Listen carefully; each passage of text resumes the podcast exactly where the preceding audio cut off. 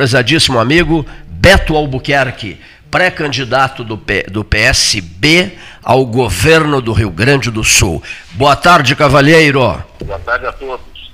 Sempre um prazer ouvi-lo. Há, há, um bocado de tempo não nos falávamos, né? Há um bocado de tempo. É verdade, é imperdoável de minha parte. É, uma das tuas marcantes visitas ao 13 Horas, numa das tuas marcantes visitas, chegaste aqui acompanhado de nada mais, nada menos do que Eduardo Campos. É verdade. Inesquecível aquele momento que foi 13 dias antes da morte dele, né? Isso mesmo. Ano, ano de 2014. 2014, santo Deus. Estamos em. Do... Estamos em. bacana, é. Lamentavelmente e ele... Um ano e meio, possivelmente, caiu o avião e perdemos uma grande liderança nacional que teria feito muita diferença ao Brasil, certamente. E ele, eu nunca esqueci disso, uh, apaixonou-se pela, pelo debate, pela turma que estava aqui e tal, e não queria ir, não queria ir embora, né? Ainda eu brinquei contigo, eu, eu brinquei contigo, de olha, mas quem está controlando tudo é britânico, tem comportamento britânico e se chama, e se chama uh, Beto Albuquerque, ele está ele tá rigoroso com o horário, lembras? Ele queria derrubar toda a agenda, rapaz. queria derrubar toda a agenda. queria derrubar toda a agenda para ficar aí, cara. E vocês voaram naquela tarde para onde, Beto? Rio Grande. Para Rio Grande. Também fomos a Rio Grande. Hum. E aí voltamos a Porto Alegre, onde fizemos uma caminhada aqui na, é, na Rua dos Andradas, né? na Rua da Praia, chamada Rua da Praia, e no final da tarde tivemos um grande encontro, já num, num espaço maior, com muita gente, no, no, no, salão de eventos do Plaza.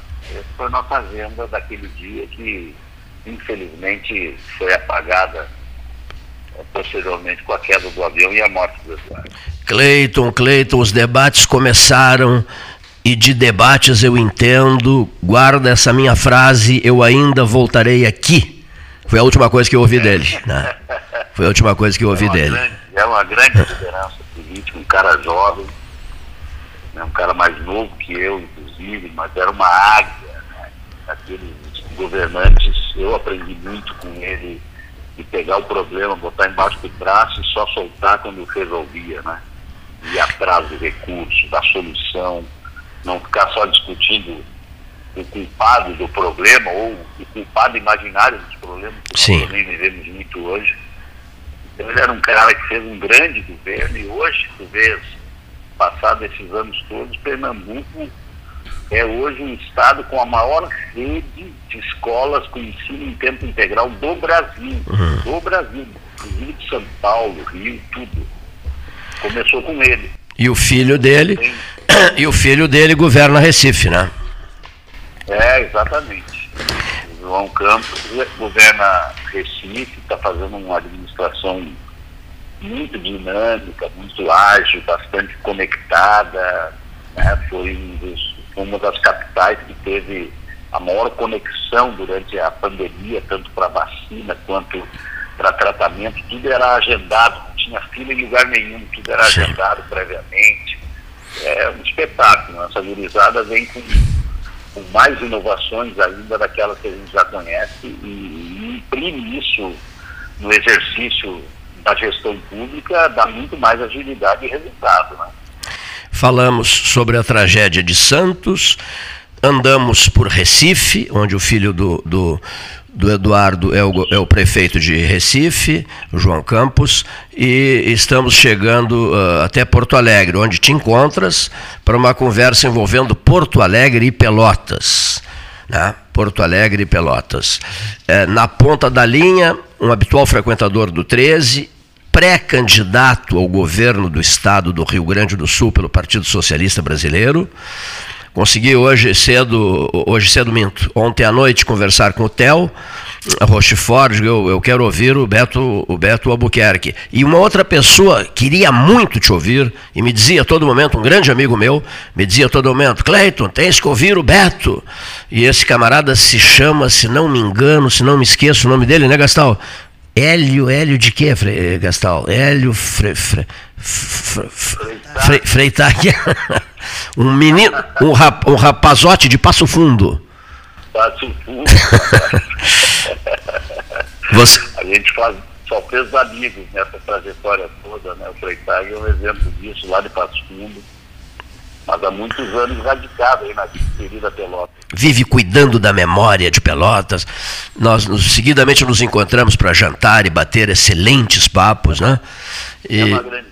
Né, e ele, ele gosta muito de ti. Escleito, mas o que, que, é isso? Não, ouvi, não, o senhor não ouviu ainda um, um pré-candidato ao governo gaúcho? O senhor tem alguma coisa contra o Beto Albuquerque? Terminamos numa gargalhada. Digo, não, eu vou providenciar imediatamente o Beto Albuquerque. O senhor. Eh, digamos assim, sente um clima eleitoral favorável no, no digamos, o Rio Grande motivado, incendiado para o pro, pro processo sucessório de 3 de outubro deste ano? Ou estamos ainda em compasso de espera, em banho-maria, num processo lento, o, o, a, a corrida não, não, não, não motivou ninguém ainda, a pré-corrida, digamos assim, não motivou ninguém ainda, Beto? Olha, eu acho que efetivamente, efetivamente já saímos muitos do partidor, né, como se diz, mas ainda há definições, chapas não completas, e isso atrasa um pouco. Mas o assunto não está só na bolha da política, dos partidos, ela já está no meio da sociedade, né, no meio.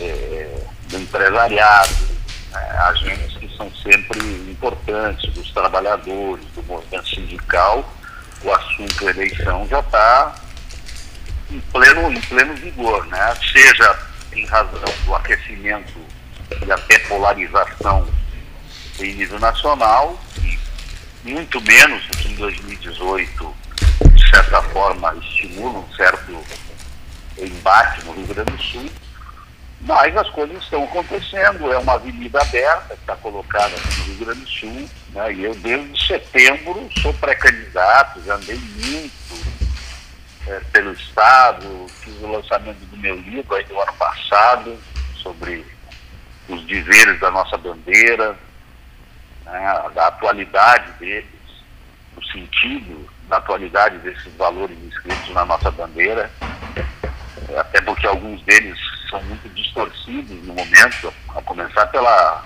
pelo princípio da liberdade, né? E não é fazer o que a gente quer, do jeito que quer, quando quer, como quer. Não, liberdade tem limite, nunca houve liberdade ilimitada, a não ser que o cara more sozinho numa ilha, né, sem acesso e convívio com ninguém. Aí você pode fazer a liberdade que você quiser, mas se viver em sociedade, limita a liberdade para os princípios legais da lei e assim por diante. Então andei por todo o estado e tenho sentido assim, muita receptividade, um envolvimento muito significativo é, da imprensa, das emissoras de rádio, dos jornais. Eu acho isso muito bom que ocorra na pré-campanha, porque chega lá na campanha tem um monte de regra que não deixa ninguém entrevistar ninguém, ninguém falar. Então eu estou sentindo assim um clima bastante eh, bacana, né? cordial Sim. até então, não tenho encontrado maiores de sabores, a não ser na, nas redes sociais, onde todo mundo solta o verbo do jeito que quer e tal.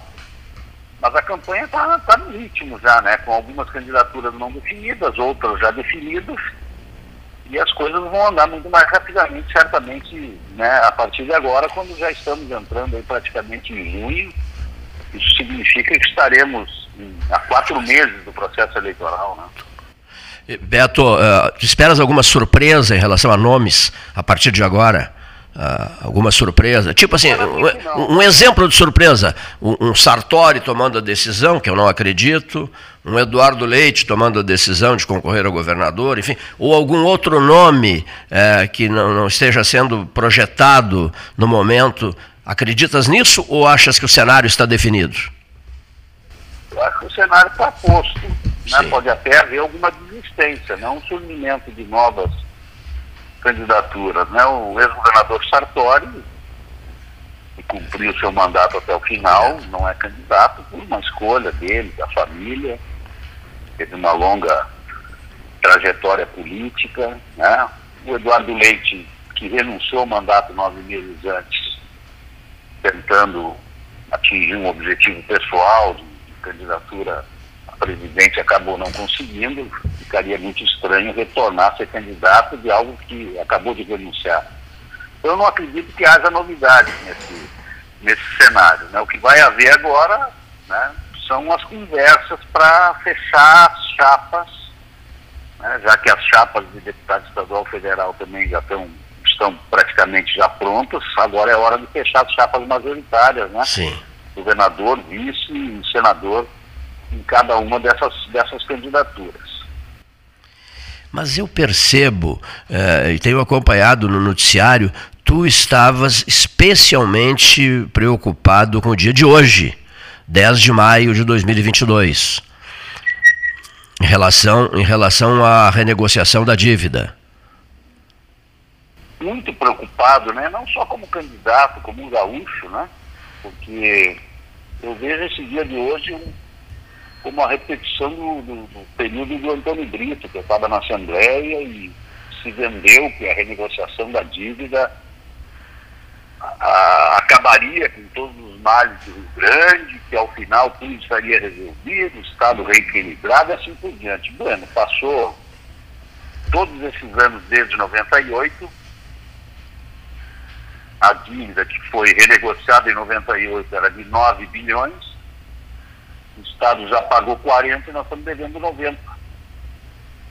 Então veja a enrascada que pode se repetir caso a Assembleia aprove hoje esse PLC 48, que uma vez aprovado autoriza o governo federal a homologar ou não mais uma proposta de renegociação que vai nos impor uma série de restrições, vai, vai nos tirar a capacidade de investir de novo, que vai começar ali na frente, não é já no ano que vem, mas ali na frente, nós vamos de novo, por 30 anos, sacar 5 bilhões do caixa do, do Estado, que deveria ser investido em saúde, em educação, em segurança, em estrada, para pagar a dívida para a União. Não há Estado que sobreviva a essa agiotagem que é essa renegociação da dívida.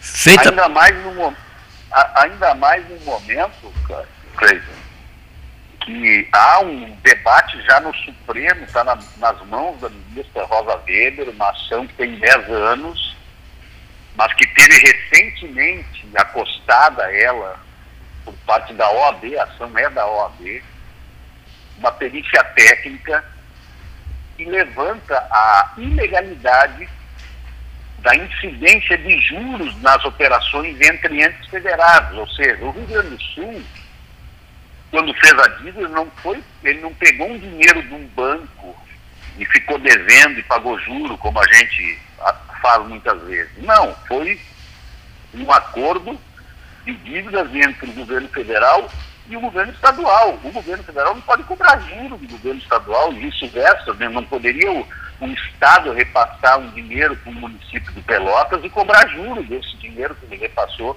para fazer alguma coisa. Então, essa incidência de juros sobre operações entre entes federados é absurdamente ilegal. Uh, isso é comprovado na perícia.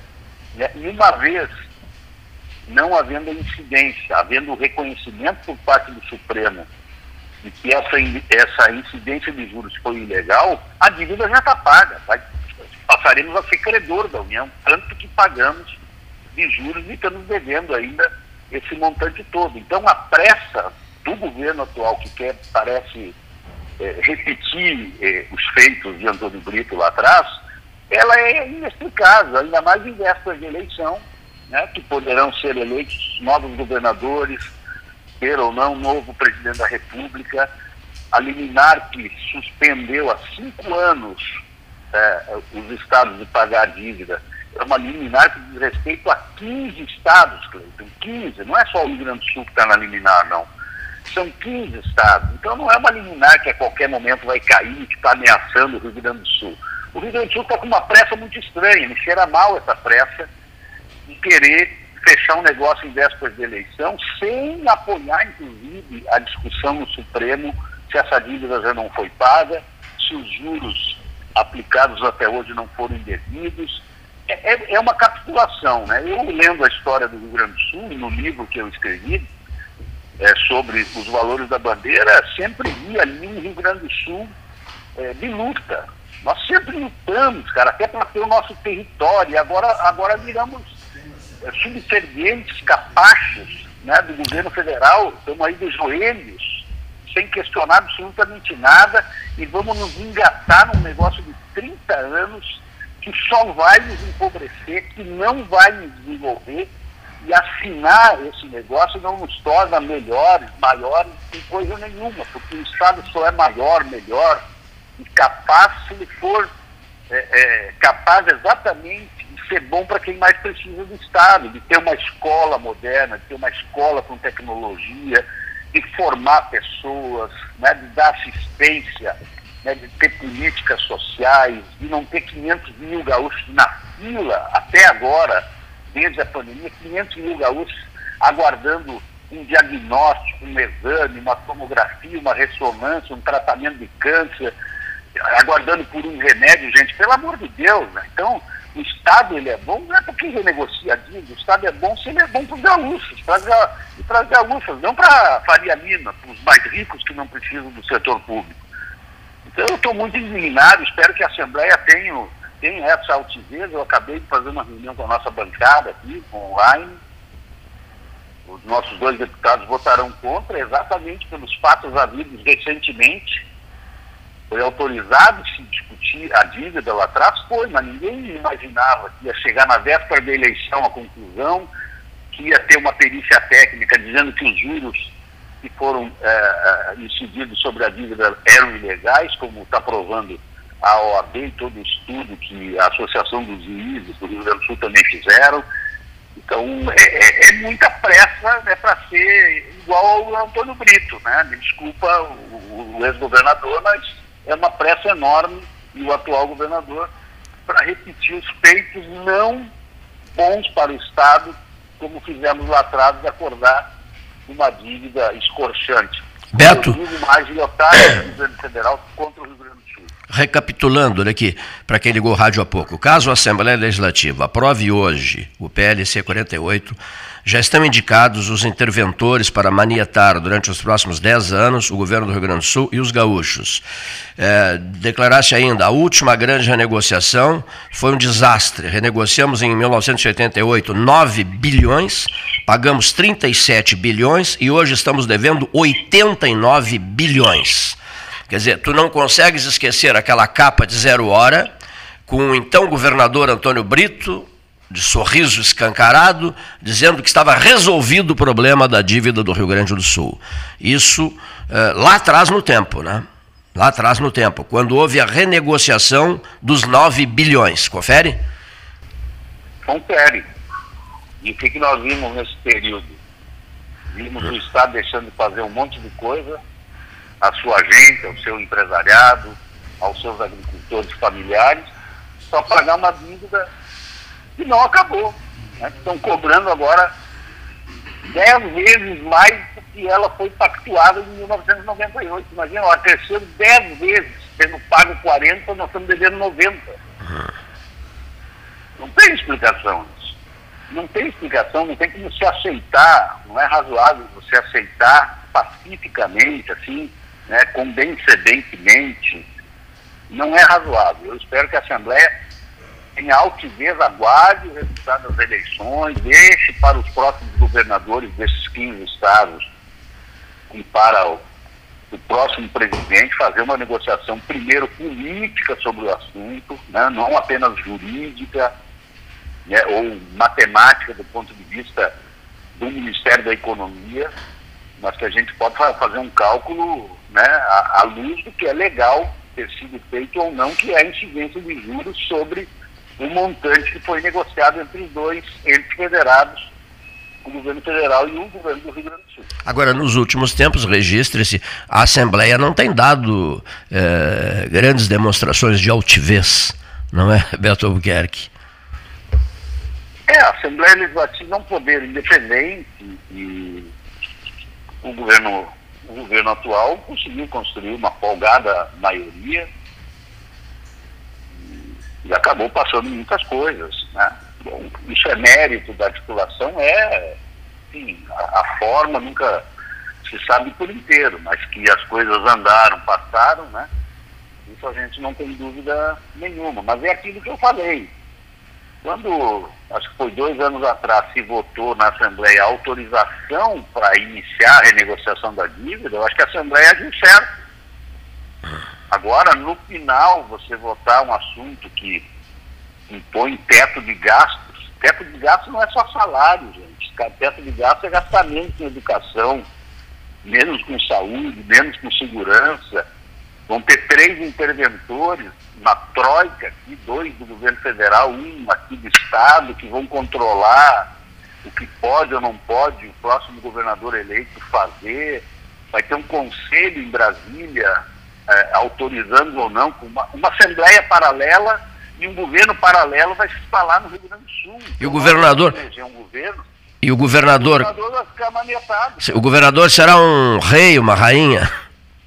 É, vai, vai ficar ali tentando, reclamando e tal, quer dizer, nós vamos tirar toda a capacidade de investimento do Estado. O governo eh, Eduardo Leite e, e Ranolfo agora são governos que fizeram muita coisa porque não estavam obrigados a pagar dívidas.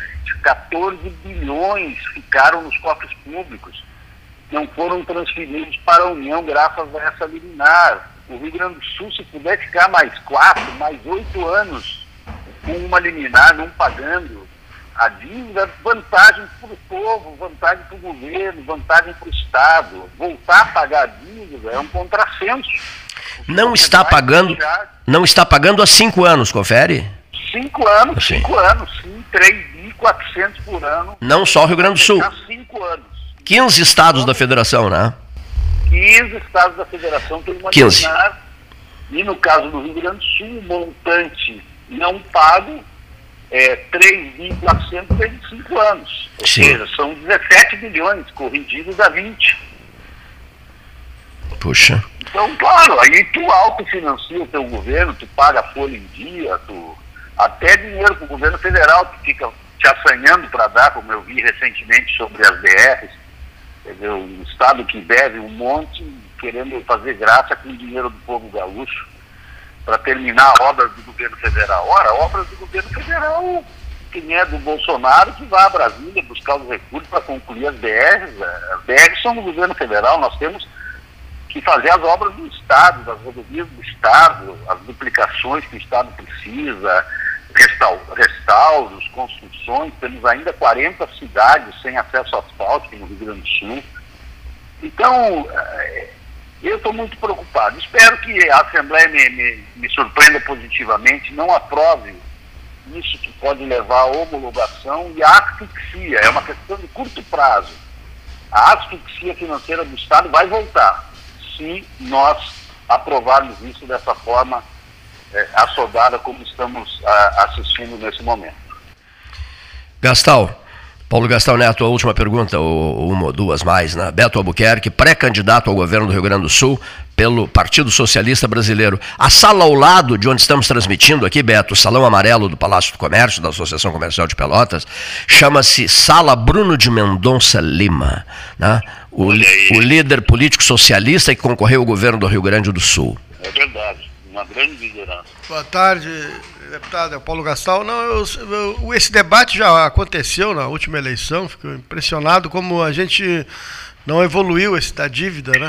E começa eh, alguns, alguns temas eh, fundamentais e importantes do Estado acabam sendo relegados ao segundo plano.